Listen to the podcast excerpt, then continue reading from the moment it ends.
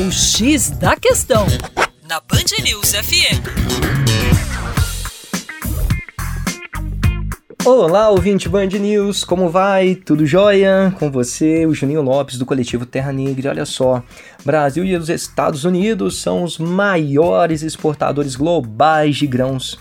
Mas os norte-americanos levam vantagem em custos para embarques graças à sua grande infraestrutura logística, que é bastante eficiente e envolve diferentes modais. Modais também são muito mais baratos, como por exemplo ferrovias e hidrovias. No Brasil, todos sabem, existe uma forte dependência em relação ao sistema rodoviário, que é um sistema de certa forma inadequado para o transporte por grandes distâncias, né?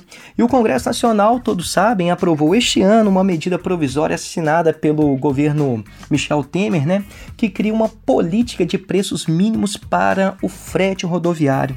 O tabelamento de fretes rodoviários elevou ainda mais os custos para se exportar grãos no nosso país, que agora está gastando cerca de 80 dólares a mais que os Estados Unidos para escoar uma tonelada de soja ou, por exemplo, de milho.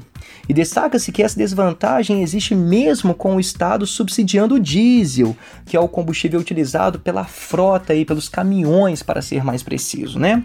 Ou seja, sem interligação de modais e investimentos no setor, o custo Brasil que é o quanto se gasta para produzir, para escoar né, neste país, o custo Brasil continuará elevado e o país irá perder continuamente competitividade no mercado internacional.